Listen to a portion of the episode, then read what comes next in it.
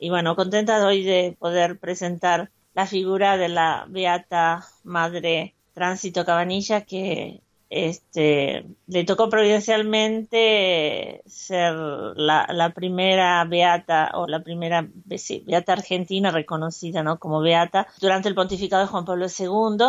Y, bueno, creo que vamos a contar con, con algunas visitas que nos van a ayudar a conocer mejor su vida y su testimonio de santidad y eso nos me alegra muchísimo porque es una figura un testimonio de santidad de los albores de nuestra patria, que de aquellas figuras que hemos estado presentando y que fueron construyendo nuestro país y, que fueron abriendo caminos de educación de la juventud, de la niñez, y que formaron generaciones de mujeres argentinas. Y bueno, eso, es, y todo esto que estamos viviendo eh, en estas últimas semanas es también fruto de lo que fueron sembrando estas personas, estos, estos hombres y estas mujeres de fe que fueron construyendo el país desde ahí, ¿no? Desde los primeros mm. momentos de nuestra historia nacional. Es una alegría no recordarlo en, este momento. Aparte pienso que el tema de la madre providencialmente, o sea, prácticamente estamos celebrando su cumpleaños, ¿no? Porque ella mm, nació el 15 de agosto. Y, bueno, es muy, muy, muy providencial, ¿no? Que hoy estemos este, recordándola. Así que bueno, uno, bueno, yo creo que vos, Gabriela, como yo, sabemos datos biográficos genéricos de la Madre Cabanilla, por eso vos vas a presentar, pienso, ¿no? La, quien nos acompañará y nos ilustrará mejor sobre, sobre su vida, ¿no? Así es, porque ya tenemos acá en los estudios de Córdoba, Silvia, que en Argentina, a la hermana, a la madre, María Teresa Sánchez, quien es vicepostuladora de la causa de colonización. Así que ya te doy también el micrófono para que la saludes y bueno, y charles un poquito con ella. Bienvenida, hermana Madre Teresa. Gracias, gracias. Hola, Silvia, ¿cómo estás?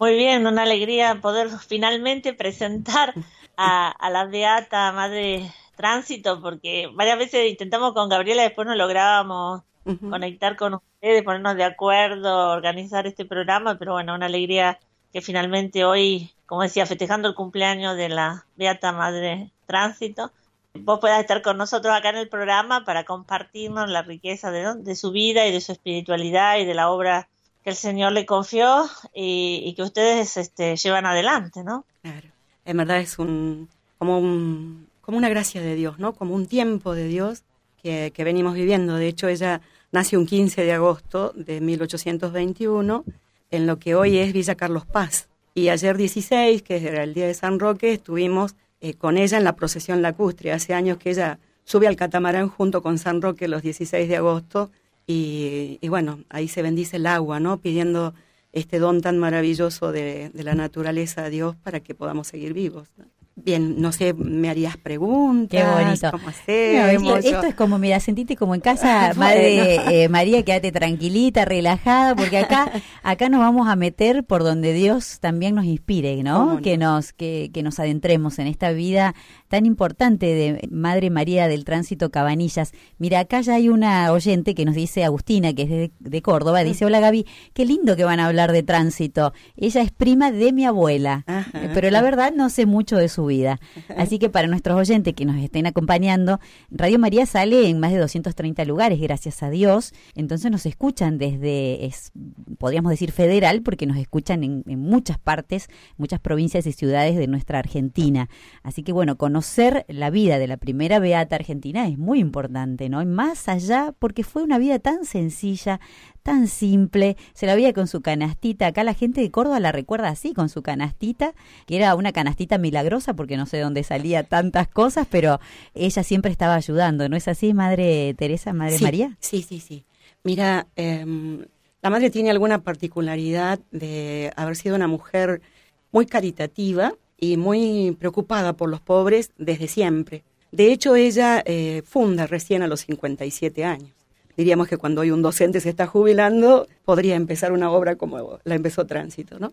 Ella mm, va a hacer, mm, va a hacer muchos compromisos con la iglesia. De hecho, era catequista en la, en la iglesia doméstica de los jesuitas, fue terciaria franciscana en, en la iglesia de San Francisco acá en Córdoba, pero además eh, ella fue eh, vicentina acá en la iglesia de la Merced, los vicentinos en Córdoba lo funda el padre David Luque, y ellos tenían como obligación visitar eh, los pobres una vez a la semana. Y esos vicentinos recolectaban limosnas y las compartían con las, las personas que, se, que necesitaban, pero para detectar los necesitados ellos los visitaban. Pero Tránsito iba todos los días, gracias a una sobrina suya que, que fue esclava, es decir, perteneció a la congregación de la Madre Catalina. Eh, tenemos datos de su vida de ese tiempo en los que decía que volvía con el rostro encendido de haber visitado, ¿no? Eh, sí, tiene eh, algunas experiencias muy fuertes, ¿no? Por ejemplo, su hermano Emiliano era capellán del Hospital San Roque. Mira. Eh, porque una vez decía, ¿cómo es que ella se enteró que esta mujer tuberculosa no podía estar en el hospital? Claro, porque ella iba a misa todos los días que celebraba a su hermano. Y hay una mujer tuberculosa que ella rescata, que no puede estar en el hospital, y la lleva a su casa hasta que ella muere, ¿no? Porque estaba grave la mujer y en el, en el rancho donde vivía no podía quedar. Y ya de hermana hace esto mismo, ¿no? Ella sigue visitando a los pobres. Eh, la plaza que hoy tiene el barrio San Vicente, que se llama eh, María del Tránsito Cabanilla, justamente, está ubicada sobre el antiguo matadero de la ciudad de Córdoba. Y este antiguo matadero tenía una, calle llamada de los perros, porque claro, todo lo que quedaba de los animales y que no consumía la ciudad estaba allí, ¿no? Y de hecho vivía gente muy pobre. Cuando ella venía con su canastita a la ciudad a pedir limosna, primero pasaba por ahí y a la vuelta descargaba la canasta también por ahí, ¿no? Qué bonito. Y ahí la imagen está con la canastita. Sí, la canasta es como, como el símbolo. Ella con su canasta pidió limosna para fundar, ella con su canasta llevaba a, los pobres de su época joven en, Córdoba y ya cuando mayor y hermana también pasaba con su canasta. Por eso la canasta es, es su símbolo, ¿no? A muchos les admira, ¿no? Esto de que tenga una canasta con pan, pero bueno, era como que ella era muy confiada en la providencia de Dios y bueno, lo conseguía siempre lo conseguía. Me hace acordar, Silvia, eh, no sé si a vos, vos recordarás alguno, se me vinieron un montón de, de, personas realmente que han vivido han intentado vivir la santidad, vivir la voluntad de Dios en sus vidas y se me aparecía la imagen de San Martín de Porres, porque él estaba, ¿recuerdan? En el, en el jardín, ahí no, en el mercado, iba con su canasta también.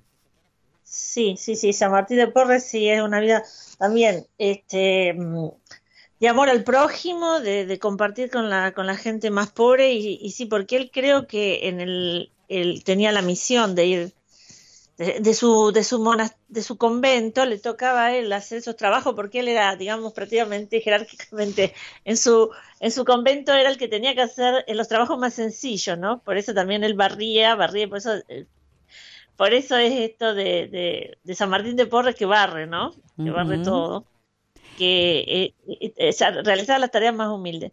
Pero de lo que sería interesante también que la, que la madre eh, Teresa María Teresa nos hable es esto de, del camino que tuvo que hacer este, la Beata Madre Tránsito para, para llegar a la fundación del instituto. Porque, como ella, como ella también antes dijo, ¿no? Fundó el instituto cuando tenía 57 años. Entonces, bueno, que, así sintéticamente nos explique a nosotros y a la audiencia eh, hecho ¿no? Eh, de, la providencia de Dios, ¿no? Eh, cómo, cómo fue ese camino de discernimiento, porque ah, no todos los discernimientos son fáciles. Entonces, esto nos ayuda también a comprender que a veces seguirlo al Señor y buscar su voluntad y hacer un discernimiento puede, puede ser así, eh, de, de, tiempos largos, ¿no? Así que bueno. Silvia, eh, si te parece, vamos a una pausita musical, los dejamos así a los oyentes con esta esta expectativa y cuando volvamos la hermana, eh, la madre, Madre María Teresa, nos contaría esto, ¿no? Este camino que tuvo Madre Tránsito para llegar recién a la fundación de, la congregación a, los, a sus 57 años. ¿Les parece a las dos? Sí, cómo no. Bueno, muchas gracias. Hay una pregunta que nos proponía Silvia que es justamente esto. El tema de hoy es el camino, la vida de la beata cordobesa, la primer beata eh, cordobesa María, Madre María del Tránsito Cabanillas. Y la pregunta que ya está posteada en la red social de Facebook, también en Twitter, y ahora lo voy a subir a la página, digo, perdón, a la aplicación Radio María Argentina 1.2.1, que vos eh, desde allí nos podés escuchar desde tu celular, esta preguntita. ¿Conoces a la Beata Madre Tránsito Cabanillas? ¿Pediste alguna vez su intercesión? Bueno, ¿qué recordás de la vida de Madre Tránsito Cabanillas? 0810 7 veces 7 si te animás, si tenés un tiempito y nos dejaste un mensaje grabado. También podés enviarnos un WhatsApp 3518 171 593 o un SMS 3512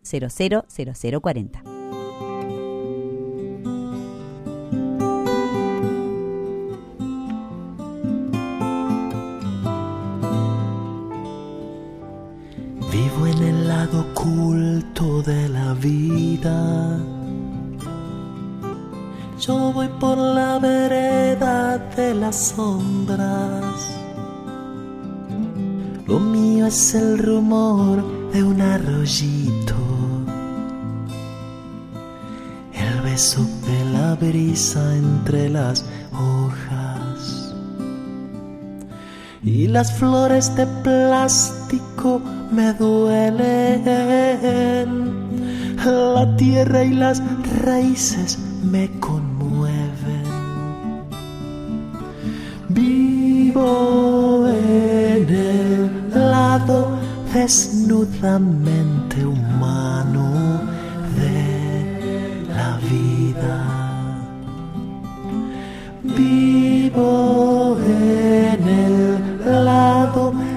sagradamente humano de la vida.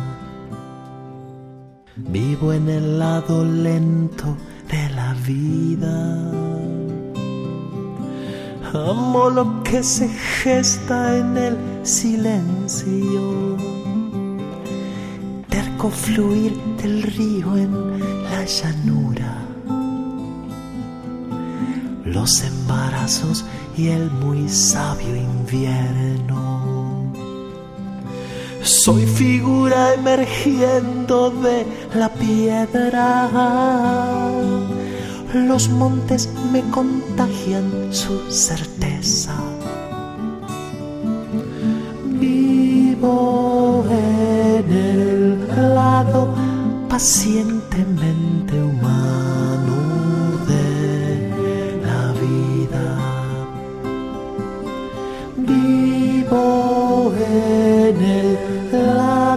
sagradamente humano de la vida.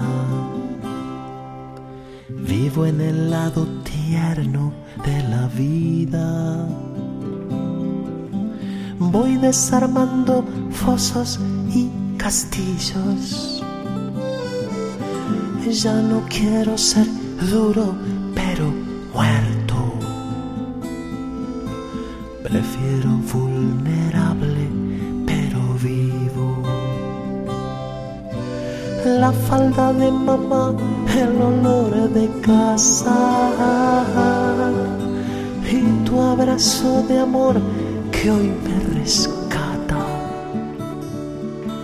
Vivo en el lado entrañablemente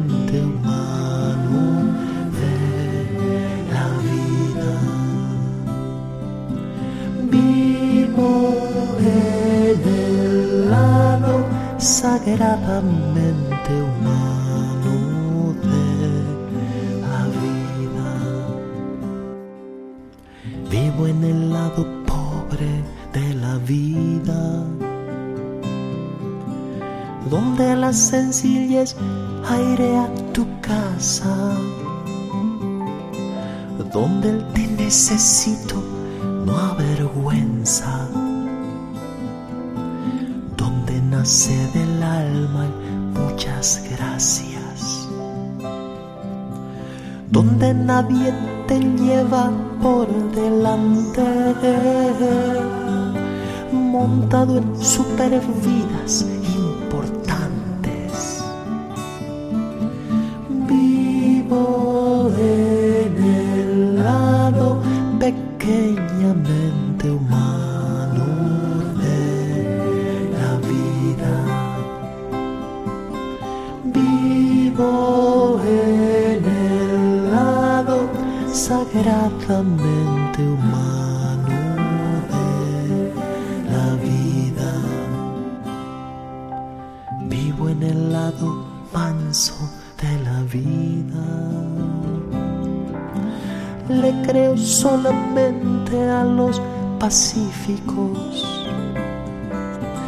Por eso me avergüenzan mis violencias. Quiero a mi corazón quieto en su nido. Triste arrogancia de los ganadores. No subo el monte Olimpo de esos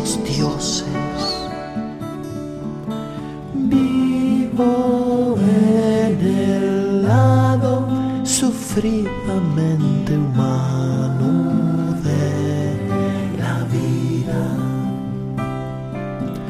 Vivo en el lado sagradamente humano de la vida. Vivo en el lado espeso de la vida. Sangro la sangre de los doloridos. No adoro ideas claras y distintas. Dramático y más turbio es nuestro río. Cruz de autenticidad esperando el alma. y oscuramente Dios eje de. Padre Eduardo Miana con esta canción Declaración de Domicilio. Y ahí estábamos escuchándolo. Cuando es la hora 13.31 te estamos acompañando. Hoy estamos recorriendo la vida de la primer beata argentina, madre de tránsito Cabanillas. Y la pregunta es si la conoces, si perdiste alguna vez, eh, pediste alguna vez su intercesión. Estamos dialogando con la hermana María Teresa Sánchez, que es la vicepostuladora de la causa, y con la doctora Silvia Correale. Silvia y, y hermana María, si quieren les cuento algunos mensajitos que van llegando y después seguimos con la pregunta, este camino que, tuvo la madre Tránsito para llegar a fundar el instituto.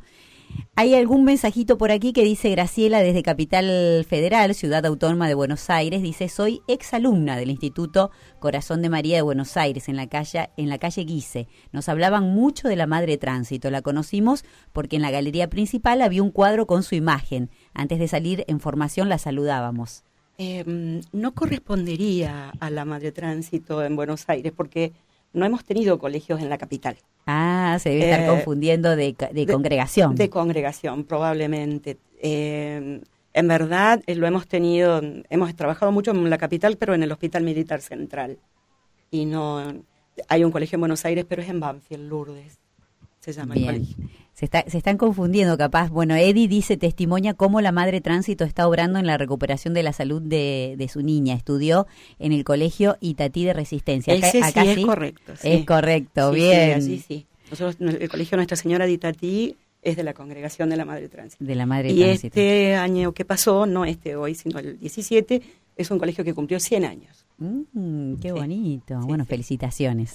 Gaby desde Córdoba dice, hola amigos, no conozco mucho de la vida de la Madre Tránsito, pero en un desierto de los talleres de oración y vida tuve la gracia de estar en la que fue su habitación. Fue una experiencia inolvidable que no sé explicar con palabras. Eh, eh, sí, eh, mucha gente que visita nuestra casa nos dice eso mismo, ¿no? Que hay un silencio muy impresionante y que, es más, hay gente que nos ha dicho que hay olor a perfume. Nosotros por ahí, claro, estamos tanto en casa que no lo notamos, pero eh, como, como algo que los conmueve, ¿no? Y que les da mucha paz. Esa es la expresión más común. La paz y el silencio. Mm, qué bonito. Eh, Silvia, este, bueno, vos le Sí. habías hecho una pregunta. eh, ¿Cuál fue el camino Sí. de Madre de Tránsito Cabanillas antes de fundar la congregación de las hermanas terciarias franciscanas de la Caridad, no? ¿Cuál fue sí. ese camino anterior? Se lo preguntamos a la hermana María. Eh, creo que en el camino de Dios siempre hay, como, como decía Silvia recién, eh, muchas cosas, ¿no? Y entre esas cosas puedo pensar, fuera de su bautismo, de su confirmación, eh, como un signo fuerte que cuando ella tenía 21 años, su hermano Emiliano, que en, en Córdoba fue el último rector sacerdote del Colegio Montserrat, manifiesta su vocación sacerdotal. Y por lo tanto, eh, eligen una hermana para que lo acompañe en la ciudad y la eligen a tránsito. Eh, según su sobrina Rosarito, eh, ella fue elegida por ser la más audaz. este, ahí es donde ella va a vivir cerca, en, la casa de sus tías, Polonia y Dolores, que vivían exactamente frente a la iglesia de San Francisco en Córdoba. Es donde ella va a tomar un contacto muy fuerte con la espiritualidad franciscana. Cuando ella tiene 39 años, se consagra un 4 de septiembre, a, consagra su castidad eh, por eh, haciendo un voto como terciaria franciscana, laica, ¿sí? Pero terciaria franciscana. Eh, es decir, pertenecía a lo que llamamos la orden franciscana seglar. Eh, pero ella después, un día, ella no, no lo especifica, dice, en el año del Señor de 1870 yo recibí la inspiración de fundar una casa de religiosas de San Francisco. esta casa de religiosas de San Francisco, ella se ve muy, muy débil para hacerla, ¿sí? Eh, no, no se anima a decirle a nadie, dice, ni siquiera a mi confesor se lo decía, pero dice que sentía mucho gusto cuando tenía esto. En eso se entera que una señora, Isidora Ponce de León, decide fundar el Carmelo de Buenos Aires. Ella pensó, fundación, fundación, me voy. No era franciscana, pero me voy a la fundación. Y de hecho se fue, se fue. Eh, allí mm, tuvo que limpiar mucho el terreno que les daban y el aire de Buenos Aires la enfermó y bueno, la señora no quiso que ingresara, eh, tuvo que salir del convento con gran dolor suyo. Ella siempre dijo... Carmelo. Sí, sí, sí, ella siempre dijo que eh, buscaron sacarla. De hecho, era difícil vivir la, vida carmelita sin salud, ¿no? Pero cuando ella sale se encuentra con un sacerdote que le dice, no llore, usted está hecha para cosas mayores. Y le ofrece ir a otro monasterio, total era consagrarse, era monja, se veía en con las monjas, ella gozaba ese pensamiento, y se traslada a Montevideo, al convento de las hermanas Salesas, ¿sí? Em, y también allí se enferma. Mira vos. Y tiene que volver a Córdoba, y cuando vuelve a Córdoba se anima a decir lo que le pasaba. En eso muere su hermano sacerdote, él muere en el año 1875, y ella comienza a contar y todos la empiezan a alentar para su sorpresa. Eh, una de las cosas es que un sacerdote amigo de su hermano eh, la pone en contacto con la señora Matilde Torres, que es la fundadora de las Hermanas Concepcionistas. Y Tránsito dice franciscana, la señora dice no, concepcionistas. Y él dice, bueno, sepárense, hagan dos fundaciones. Y quedaron las dos fundaciones. Ay, qué bárbaro. Eh, sí, querías decir algo, Silvia, sí. No, digo que, que no la sabía este dato, ¿no? Que que nacieron de esa manera las hermanas concesionistas, ¿no? Claro. Que estaban primero juntas y, bueno, después hicieron ese discernimiento de que tenían dos caminos distintos, una espiritualidad franciscana y otra espiritualidad que, bueno, que era como propia, ¿no? Claro. Propia, sí. Sí, sí. Qué bárbaro. A veces, a veces impresionan estas cosas, sí. Realmente. Sí, sí, sí. Sí, sí. Eh, Como el Señor te abre los caminos, ¿no? Y de hecho, eh, también uno, cuando hace una lectura de esto, eh, los padres franciscanos no la pueden ayudar los de acá de Córdoba, la madre, porque la madre, Mercedes Guerra, acababa de fundar las Hermanas Franciscanas de la Caridad, que son las que están acá en la calle Obispo, no, Humberto Primo. Y entonces le sugieren que busque los franciscanos de Río Cuarto, que eran de propaganda fide. Y bueno, y ahí es cuando empieza ella con un sacerdote italiano, le, la ponen en contacto, el padre Quirico Porreca, un hombre joven y bueno, es el que la va a ayudar en los primeros trámites de la fundación, ¿no? Claro, por eso puede haber alguna confusión en, en, la gente, porque ahí están las hermanas franciscanas de la caridad y las hermanas terciarias franciscanas de la caridad, que es la, la congregación que funda Madre Tránsito, ¿no? Sí. Y otro detalle también que suelen confundirla es porque suena como maravilla y creen que es la madre maravilla. La diferencia está en que tiene una canasta, vamos a decirlo, este, es Cabanillas. Y es argentina, es la madre maravillas, es española. Pero es nuestra, es nuestra madre maravillas. Y encima cordobesa, así que muy, muy contentos de, que, sea así. Eh, más que nada que sea argentina. Eh, Silvia, qué bonito que está el programa, ¿no? Y compartirlo con, con la hermana María Teresa, la verdad que es hermoso. Y, y siguen, eh, bueno, llegando algunos mensajitos por acá. Dice, bendiciones, querida Radio María. Por favor, decir el nombre del tema y quién lo compone. Ah, bueno, eso ya lo dijimos. Y agrega, nuestro querido oyente, he sentido de la madre tránsito, pero escucho atentamente cada programa, dice. Eh, bueno, eh, nos está escuchando eh, a nosotros. Mm, ¿Qué más? por aquí, hola Radio María, hermoso el programa y nos dejan bendiciones también por aquí. Bueno, si ustedes tienen algún alguna alguna duda con respecto a la madre de tránsito, mm, es el momento para aprovechar a dos personas que saben muchísimo, como es la doctora Silvia y como es también la vicepostuladora de la causa, la hermana María Teresa Sánchez. Seguimos, bueno, comentando, yo le preguntaba fuera del aire, Silvia, a, la hermana María, eh, cómo había sido ella, cómo se había encontrado con la madre tránsito, en qué momento de su vida, ¿no? ¿Cómo llegó a ser hoy, bueno, justamente esta seguidora tan fiel de, esta gran persona que, que, tenemos todos como custodiadora desde el cielo, porque es lo que ella nos prometió, eh, todos los argentinos especialmente. ¿Te parece que, que nos conteste? Sí, sí, sí, yo creo que, es bonito que cuente también su, su, llamado, su vocacional. Y después me gustaría que eh, comentara, que nos, que nos informara un poco cuál fue eh, el milagro para la beatificación. Eh, va a estar ligado con la historia. mira, o bueno, miren, escuchen todos, porque no mirarían, ¿no es cierto? En verdad, eh, cuando yo tendría unos 30 años, me di cuenta de que, yo ingresé a los 20 a la congregación, eh, de que había tenido un, inicio vocacional eh, muy femenino, muy presumido, coqueto, diría yo. Y es que cuando yo tenía siete años, una hermana me dijo, qué linda nena. y las hermanas habían visitado la casa de mi abuela y me sorprendió porque Después descubrí que eran las hermanas de tránsito, ¿no? Eh, una de mis tías había sido alumna en el colegio de las hermanas. Yo nunca fui alumna. Muchas de mis primas lo han sido, muchos familiares, pero yo no. Y mm, después le contaba yo aquí a Gabriela que cuando tenía unos 12 años fuimos a visitar una hermana de mi mamá que vivía en un, en un pueblo llamado Embarcación en la ciudad, en la provincia de Salta. Eh, y allí había unas hermanas que le prestaron unas colchonetas porque éramos muchos los que habíamos llegado de visita. Y estas hermanas, oh sorpresa, son las de la Madre Tránsito Cabanilla. Hmm. Eh, estas hermanas trabajaban en la misión en embarcación y al mismo tiempo, aquí contesto tu pregunta, Silvia, em, en una ciudad muy próxima, en un pueblo muy próximo, Pichanal, trabajaba el padre Roque Chieli, un fraile franciscano misionero italiano que llevaba muchos años en el lugar. Eh, es a él a quien eh, la madre le va a regalar la gracia de la vida y, con él se va a aprobar esto del, milagro de la beatificación, ¿no? ¿Qué le pasa al padre Roque? Te lo cuento. Em, él eh, había mencionado mucho tiempo con los indios, había hecho muchísimas cosas por ellos. Una de esas, llevarlos a Roma a visitar al Papa Juan Pablo II en avión, ¿viste? Bueno, porque de otra forma no podían llegar, ¿cierto? Pero con una pequeña orquesta que él había preparado, ¿sí?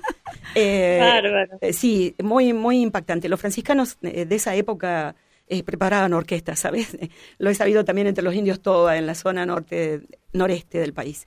Y mm, al padre, ¿qué le pasa? Un cacique de la, el, cacique de estos, eh, de esta tribu que, con la que él trabajaba, eh, quiere volver a un rito antiguo con el que, entiendo, descuartizaban a un bebé que ya había sido bautizado, había muerto y ellos estaban ebrios, el padre quiere quitarle la criatura, el, el, cacique se pone malo y el padre en la... En la en lo impactante de, esto de, haber misionado tanto tiempo, de haber estado tanto tiempo con ellos y, que no entiendan lo que él les había estado enseñando, eh, tiene una CB.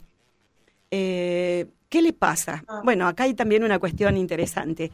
En Salta se rezaba, eh, en el Colegio de las Franciscanas, a la Madre Tránsito pidiendo por el Padre Roque y en Salta se rezaba, en el Colegio de los Franciscanos, pidiendo la gracia a Fray Diego de Odi. Eh, entonces, bueno, era ver quién, quién tenía la gracia, ¿no? En esto, eh, el padre se salva, ¿sí? Eh, y se salva sin intervención, vamos a decir. no había en esa época tomografías computadas, todo el manejo lo hacían con radiografías, tenía todo el cerebro manchado, bueno, antes de intervenirlo intentan otra radiografía y el, la, mancha se reduce impresionantemente. De hecho, el padre que estaba como en un estado de coma recupera la, todas sus facultades y se cura sin ninguna intervención. Mira vos. Eh, ¿Y quién hizo la gracia? Misteriosamente, él, en todo su tiempo de estado de coma, tenía en su mano izquierda apretada una imagen, una estampa. Y cuando él se despierta dice, yo sabía que ella me iba a curar y era la estampa de tránsito. Así que bueno, por eso se atribuyó. Eh, el padre Roque muere a los noventa y tantos años eh, sabiendo que la iban a beatificar. ¿sí? Él muere ah, sabiendo que la iban a beatificar. Qué hermoso, qué hermoso, qué hermosa historia, ¿no, Silvia? Eh, sí, sí, sí. Me encantó, me encantó escuchar todo esto. La verdad que aparte con conocer cosas que, que por ahí no encontramos, ¿no? En internet. Entonces está muy valioso esto de, de, tenerla acá, la hermana eh, María Teresa, para que nos cuente eh, todo esto detalle por detalle la vida de Madre Tránsito. Si les parece, vamos a otra pausita musical porque si Dios quiere podemos llegar a tener otro invitado. Así que vamos a una pausa, Silvia. 0810 7 veces 7 es, eh, bueno, esta preguntita que tenemos para vos. Si conoces a Madre de Tránsito Cabanillas y si pediste alguna vez su intercesión. Así como el ave vuela y la flor crece todo, porque tu amor lo quiere. Así como el árbol es refugio cuando llueve, porque tu amor todo lo puede. Puedo oír tu voz llamándome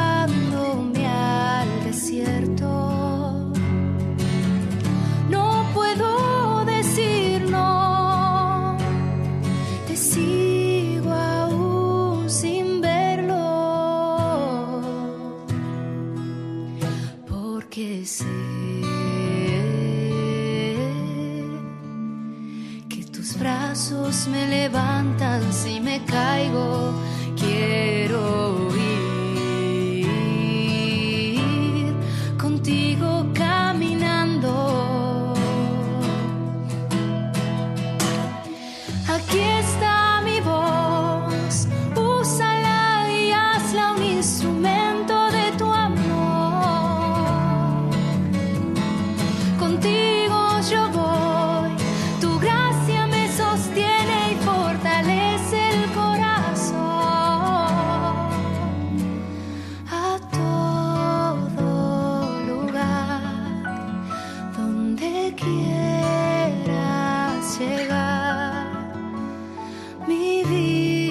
Yo soy Susana, fui exalumna del Colegio Santa Margarita en Barrio San Vicente.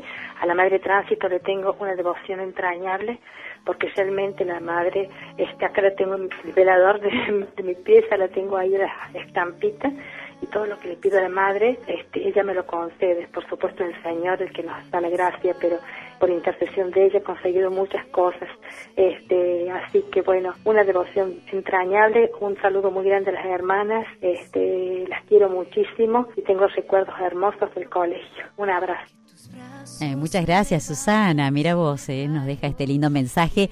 Estamos dialogando, eh, recorriendo la vida de la Beata Madre Tránsito Cabanilla, que está muy cerca de los altares. Vamos a seguir rezando muchísimo por esto, por esta intención. Silvia Correale desde Roma nos está acompañando, como todos los viernes, coordinadora de este ciclo. Tenemos la, la presencia de la hermana María Teresa Sánchez, que es la vicepostuladora de la causa. Y ahora, en este escenario de mujeres, vamos a recibir a un varón, porque está con nosotros, gracias a Dios, Monseñor Carlos Ñáñez, como arzobispo de Córdoba, nació aquí, es bien cordobés, el 9 como madre tránsito, el 9 de agosto de 1946, y fue ordenado sacerdote en la parroquia Santísimo Sacramento y San Pío X de la ciudad de Córdoba el 17 de julio de 1971. Le damos la bienvenida. Monseñor Carlos, ¿cómo estás? Qué lindo tenerte. ¿Qué escenario muy tenés? Buenos eh? días, muy buenos días, Gaby. Saludo a toda la audiencia de Radio María y a quienes están en conexión en este momento desde Roma, eh, Silvia y a la hermana Teresa. Gracias, señor. Y bueno, acá todos agradecidos de que estés aquí eh, presente y que nos cuentes lo que vos quieras contarnos de Madre Tránsito, lo que te llegue al corazón de su vida, cómo estás viviendo también, ¿no? Eh, como, como pastor de esta iglesia de Córdoba, esta, esta beatificación, cómo la viviste y cómo, con qué expectativas esperás bueno, la posible canonización. Bueno, yo tuve la gracia de estar presente en la beatificación, allá el 14 de abril de 2002, me parece que fue. Sí, sí, monseñor.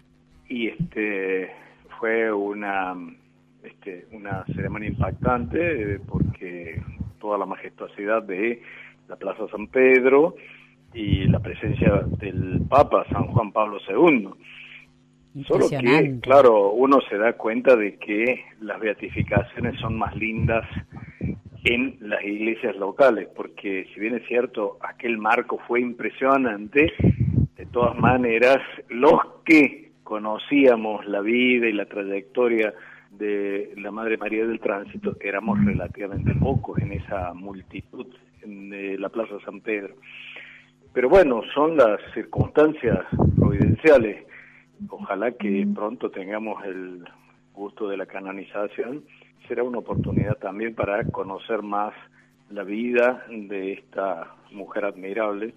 A mí siempre me ha impactado su sencillez y su espíritu auténticamente franciscano, ¿no? Esto me parece franciscano por eh, la vivencia de, la pobreza, de la humildad, de la fraternidad, una fraternidad hasta heroica. Eh, así que, bueno, esperando con con este eh, con ansias este su su canonización será cuando Dios quiera. así, así, así es, Monseñor eh, Carlos. Silvia, ¿estás escuchando a Monseñor? ¿Tenés alguna pregunta, alguna, alguna, alguna consulta? No, yo eh, quería agradecerle ¿no? A, a, Monseñor Carlos que, bueno, su generosidad y su tiempo de, eh, de, estar con nosotros, eh, ya ha estado en otros programas y bueno, esa sensibilidad a acompañarnos eh, en, esta evangelización, digamos así, de la santidad que tratamos de hacer en este programa, dando a conocer la figura de santidad argentina y latinoamericana. Y yo también estuve presente en la Plaza San Pedro el día de la beatificación de la Madre Tránsito y, me lo recuerdo porque, bueno, como Argentina fue era la primera beatificación y, es un, recuerdo imborrable, ¿no? Eh, pero bueno, ahora, ahora caminamos la esperanza eh, de que sea aprobado eh, el milagro para la canonización y, sería una gran alegría para, para todo, para la Iglesia Universal, pero especialmente pero, pienso para la Arquidiócesis de Córdoba, que, que es este eh, una fuchina, como se dice en Italia, ¿no? De, de, testimonios de santidad. Eh, porque si vamos a ver cuántas causas argentinas son cordobesas, cordobesas de Córdoba, digamos, este, son, son, son tantas, ¿eh? y, eso es, bueno, es un don grande del Señor para el arquidiócesis, y también pienso un trabajo del arzobispo que, que ha acompañado, que ha sostenido, y, y bueno, muchas gracias por eso, Monseñor. Muchas gracias a vos, Silvia, por tu trabajo que ha sido muy importante ¿eh? para poner de relieve la santidad de eh, todos estos eh, regalos que Dios nos ha hecho acá en Córdoba. Y para nosotros los cordobeses es como un compromiso, porque no es solamente para, digamos, un motivo de envanecerse con esto, sino de comprometernos con una vivencia cada vez más auténtica, más generosa del Evangelio. Esto es lo que yo siento de los santos cordobeses, porque precisamente ellos este, respondieron con generosidad en un momento que no era fácil en la Argentina y mucho menos en el interior vivir en plenitud eh, el compromiso evangélico. Pero ellos lo hicieron Mm. Y en ese sentido nos dejan un espíritu y un camino que también nos invita a recorrer en estos tiempos desafiantes para dar una respuesta generosa al Señor. Gracias, Monseñor Carlos, por habernos acompañado. Muchísimas gracias por tu presencia, también por tus palabras. Y, y bueno, me quedo con esto que decías, ¿no? Eh, justamente porque es allí, en la sencillez, y lo dice Francisco también en sus cartas, en sus exhortaciones, es donde el Señor nos quiere allí, trabajando en la sencillez y en la humildad, ¿no? Hasta la heroicidad, como vos, es lo que vos destacabas de Madre de Tránsito. Eh, te agradecemos un montón la presencia, te mandamos un abrazo, danos la bendición. Bueno, muchísimas gracias Gaby y mi bendición para los que participan en este diálogo y para toda la audiencia eh, de Radio María Argentina. En el nombre del Padre, del Hijo y del Espíritu Santo. Amén. Amén, muchas Amén. gracias. Gracias. Gracias. Bueno, hemos llegado al final, querida Silvia y querida hermana eh, María Teresa, pero seguramente nos vamos a encontrar en otra oportunidad porque quedaron muchas cositas aquí por... Pero quería compartirles algunos por ver, sí, algunos mensajitos como se volvió a comunicar Graciela de Ciudad Autónoma de Buenos Aires que ella nos decía que, eh, a ver, eh, esperen un momentito, que era ex alumna del Instituto Corazón de María de Buenos Aires y que allí conocía. Bueno, tiene una duda grande porque dice, la congregación eran hermanas terciarias franciscanas de la Caridad. Sabíamos que la casa central estaba en Córdoba. Estoy muy mal porque no entiendo por qué dicen que no. la capilla del colegio es San Ildefonso. Bien, en realidad la congregación que funda la Madre Tránsito se llama Hermanas Terciarias Misioneras Franciscanas.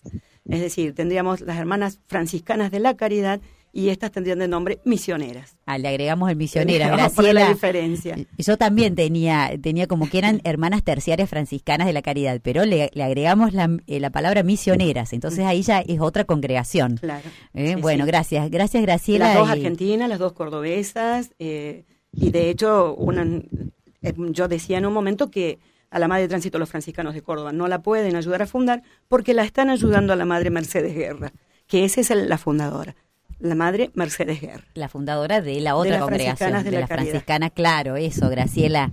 Bueno, están unidas, eh, ¿no? En esta, en este carisma eh, franciscanos, eso es lo bonito. Bueno, eh, para el programa de Madre Tránsito, los colegios de la congregación reflejan hoy el carisma de, la, de las madres. ¿eh? Bueno, como en los comienzos. Bueno, no sé, como que está planteando la diferencia de clases que había antes, como clases más más humildes y ahora no tanto. Bueno, es, es, me parece que debe ser un reclamo, no sé. Eh, por aquí, sí. Puede ser, sí, eh, estaría bien. Eh, y estaría bien decir también eh, que, como decía Monseñor, la pobreza en la época de la Madre Tránsito era extrema. Las hermanas pasaban hambre, tan es así que hay una historia donde la madre saca a una hermana de la oración porque le dice que le dolía la cabeza y la retira y le lleva comida, porque dice lo que usted tiene, hija, es hambre. Eh, pasaban estas situaciones complejas. Eh, por muchas razones, ¿no? Eh, una porque el padre que la ayudaba a fundar estaba convencido de que tenían que vivir de limosna y no de los dotes que estaban acostumbradas las congregaciones a recibir. Entonces, bueno, eh, las dotes, no dije más los dotes, ¿no? Eh, en ese sentido, ¿no? Eh, igual eh, creo que la vida nuestra ha ido cambiando en muchos sentidos, ¿no? Y para dar una educación de calidad también es necesario tener algún monto de dinero, ¿no? Y eso hace que también haya diferencias. De hecho, no las hay en todos lados. Y de hecho, nuestra congregación tiene la particularidad de haber fundado siempre en los lugares más pobres. Después, gracias a la educación, el lugar fue creciendo Claro. pero en principio siempre fueron y cuando uno empieza a averiguar, eh, por ejemplo, hablábamos recién del colegio de Itatí, una de las historias era que los colectiveros admiraban a las hermanas de su época porque pintaban el colegio, ¿sí? O bueno, hay otros colegios que han quedado en pueblos pobres, pequeños y seguimos estando allí. Sigue Claro. habiendo comedores para los chicos, copa de leche. Depende Es- del contexto donde esté el colegio, me parece muy muy justo, ¿no? Sí, sí, eso es así. Buenas tardes, no cono- vida- Sí, perdón Silvia. En vida, eh, sí, en vida de la madre, creo, se fundaron tres colegios. Sí, se fundó el Colegio Nuestra Señora del Carmen de Río Cuarto a los seis meses de haber fundado el Santa Margarita de Cortona. Acá hay mucho de la historia que indica o muestra cómo Dios eh, eh, hizo brillar a tránsito, ¿no? Monseñor lo dijo, fue fraterna hasta el perdón, ¿no? Eh, y bueno, en eso ella tiene una historia muy particular, es muy fuerte lo suyo, eh, porque como también decíamos, eh, fue muy cotidiana, ¿no? Todo lo casero, digamos, no, no hubo acá un martirio heroico, no hubo una defensa de la fe, fue en lo cotidiano. Así la definió Juan Pablo II también, ¿no?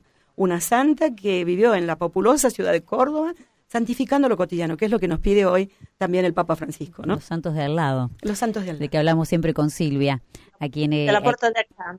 De los, eso, de, de la puerta de, de, al lado. Bueno, hay muchos mensajes, la verdad que reagradecidos con todos ustedes. Dicen, no conocí, Gladys desde Santiago del Estero, dice, no conocí su vida, de la no conocí la vida de la Madre Tránsito. Bueno, les cuento que en la misa de la Virgen de Concepción ahí la nombraron entre los beatos y santos. La nombró el padre Rolando Tenti a la Madre Tránsito, uh -huh. allí en Santiago del Estero. Eso es lo que nos quiere decir orgullosamente nuestra querida amiga Gladys, que allí la pudo, la pudo conocer, ¿no? Y bueno, hay, hay más mensajes por aquí. A ver, espérenme un momentito, porque se me sube y bajan la, el WhatsApp. Pero había un mensaje que quería compartir con ustedes y se me fue. A ver, a ver, a ver, a ver. Bueno, chicas, yo quería, estoy. Yo quería compartir sí, sí. una cosa. Mientras vos, Gabriela, encontrás sí, el mensaje. Dale, por favor. De los tres colegios que dice que fundó la madre Tránsito en Vida, uno es el de Villanueva. Sí, sí. Entonces yo me fijé la fecha y en esa fecha ya la familia de mi abuela, porque mi abuela paterna era eh, de San Antonio de Litín, pero en realidad sus padres y sus abuelos se casaron en Villanueva. Mira, sí. Y yo creo, yo creo que antepas, yo pienso, eh, porque era una familia muy católica, pienso que posiblemente este mi tatarabuela o mi bisabuela hayan estudiado ahí. Sí, hay un detalle más, eh, te explico. El colegio de Villanueva lo funda un párroco con las hermanas que se dieron a llamar pobres franciscanas. Cuando ellas se enteran, porque tenían pocas hermanas, no tenían posibilidades de crecer, de que estaba la congregación, se ofrecen a tránsito y ella las recibe. Entonces es el colegio más antiguo de la congregación, tiene como siete años más que los otros, es más antiguo que nuestra congregación, digamos. Así que tal vez tu tatarabuela también estuvo allí. Mirá, Silvia, qué bonito. Eh, sí, se llama La Inmaculada, sí. Inmaculada Concepción, es el colegio de Villanueva. Como la parroquia. Como la, Como parroquia, la parroquia, exactamente. Todos ellos, por ejemplo, yo encontré la partida de casamiento de mi tatarabuelo en esa parroquia y el bautismo de de mi bisabuelo y de mi y de mi abuela en esa parroquia. Uh -huh. Mira vos. Que... No, acá, acá está. Este programa da para más, ¿eh? Sí, sí. Bueno, acá dejan un mensaje, Silvia, por aquí. Mira qué lindo. Dice, mi nombre es Claudia, hice mi primaria ahí, Ajá. en Madre Tránsito. Madre Tránsito marcó profundamente mi vida. Cuando me piden oración por eh, alguna persona, siempre pido su intercesión. Amaba estar en el oratorio donde era su cuarto. Mi recuerdo me recuerdo siempre ahí, al frente del sagrario. Lo sabía hacer en los recreos. Sí, es, Paz y bien para ese... todos. Qué bonitos mensajes, la verdad que, que, que, me encanta. Me encanta que ustedes estén tan, tan atentos a este programa. Quisiera preguntar, hermoso el programa, dicen por aquí, soy Franco de Córdoba. -huh. Quería preguntar eh, si Madre Tránsito conoció a Madre Catalina y nos deja eh, un abrazo, un saludo. Eh, voy a hacer algunas apreciaciones en esto porque hay unas diferencias de edad entre ellas. Y el misterio por el que yo creo que sí, que se conocieron, va a venir por un detalle que nos lo dicen no, no los documentos eclesiales, sino los documentos civiles, vamos a decir, ¿no? vos hablabas, no, Monseñor nos decía de, de lo difícil de la época de la Madre Tránsito. Hay un detalle que mm, de alguna manera nos hace pensar que puede ser muy cierto, aunque no tenemos toda la documentación sobre ello. Eh, en el año 1829, en Carlos Paz, eh, en lo que hoy es Carlos Paz, en el Valle de San Roque, se da la batalla entre el general Paz y el general Busto. Y bueno, los soldados comían, ¿no? Y, y ahí era el lugar del Papa de la Madre Tránsito. Quedó empobrecido, no pudo pagar su deuda, tuvo que retirarse a, a la estancia El Segundo, que en este momento estaría cruzando el río enfrente de Despeñaderos. Ese sería el lugar donde ellos fueron a vivir. Eh, quedó empobrecida su familia, ¿no?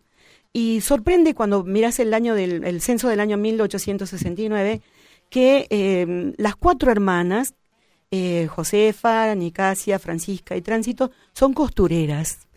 Eh, eran muy hábiles, hacían puntillas, bordaban, lo que nos hace pensar que ellas se automantenían, ¿sí? tenían su propio trabajo y por lo tanto conocían a toda la gente de, de la época de, de, sociedad, pensamos en ajuares para casamientos, en vestidos de novia, que bueno, no había casas, ¿no? Donde se compraba todo hecho en ese tiempo.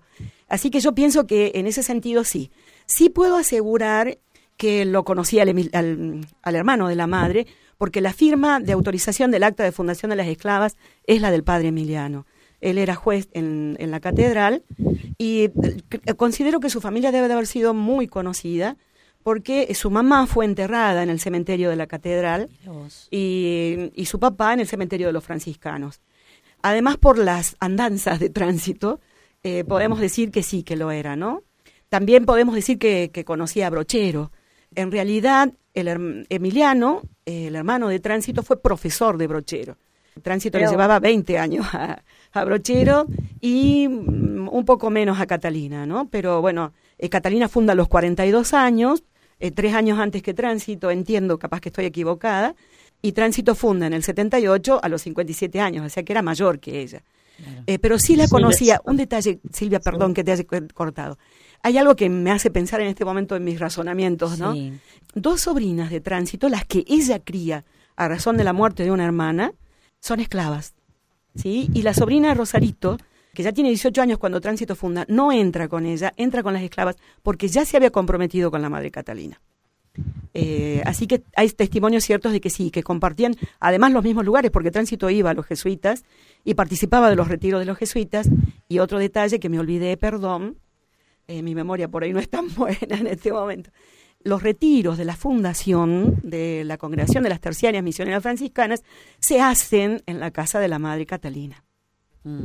Así que sí se conocían.